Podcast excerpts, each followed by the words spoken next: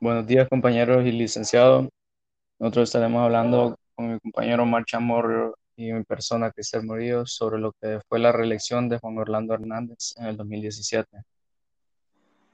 Este fue un periodo de mucho conflicto, ya que la Constitución de Honduras de 1982, emitida por una Asamblea Nacional Constituyente, tras un periodo de sucesión de gobiernos militares, prohibía la figura de la reelección presidencial, las iniciativas para realizarla e incluso la promoción de esta. Pero todo esto cambió el miércoles 22 de abril del 2015, cuando la Sala de la Constitución de la Corte Suprema de Justicia de Honduras falló de manera unánime a favor del recurso de incapacibilidad del artículo 239, ya que este tiene como, como mandato que el ciudadano que haya desempeñado la titularidad del Poder Ejecutivo no podrá ser presidente o vicepresidente de la República, y el que quebrante esta disposición o proponga su reforma, así como aquellos que lo apoyen directa o indirectamente, serán de inmediato en el desempeño de sus respectivos cargos y quedarán inhabilitados por 10 años para poder ejercer la función política. Este periodo de la reelección fue sondeado por la firma Sid Gallup y llegaron a, a, dar como resultados que cada siete de diez hondureños rechazó lo que fue la reelección presidencial. Pero a, nivel de lo que fue la gestión de Hernández, salió bien evaluada por sus políticos de Madura contra el crimen en un país azotado por la pobreza y el narcotráfico. Además que la oposición pedía una consulta popular por considerar que la sentencia de la Corte Suprema fue ilegal, ya que ésta no tiene potestad para reformar artículos de la Constitución como el límite al mandato presidencial. Gracias. Bueno, buenas días, compañero licenciado. Mi nombre es Marla Morro. Yo le estaré hablando un poco más sobre la reelección de Orlando Hernández. Así como ha dicho mi compañero anteriormente, que tras la polémica decisión de la Corte Suprema hondureña en 2015 de permitir la reelección presidencial de Hernández, pudo participar en las elecciones generales de 2017, en las que fue declarado ganador después de dos semanas de espera de manera muy dudosa, en la que Hernández fue reelegido en las elecciones de, del 26 de noviembre de 2017, en lo que la oposición aduce que hubo un gran fraude y alega también que no podía ser candidato porque la constitución no permite la reelección presidencial bajo ninguna modalidad.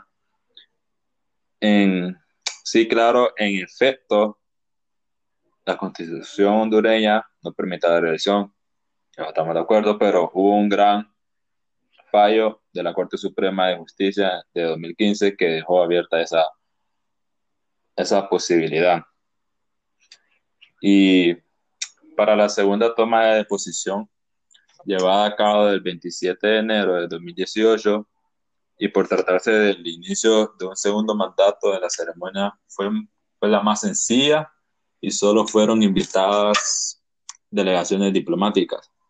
A esta se presentaron los representantes de 138 países y organismos internacionales, tales como Taiwán, Israel, Canadá, Reino Unido, México, Francia, Brasil, Argentina y entre otros.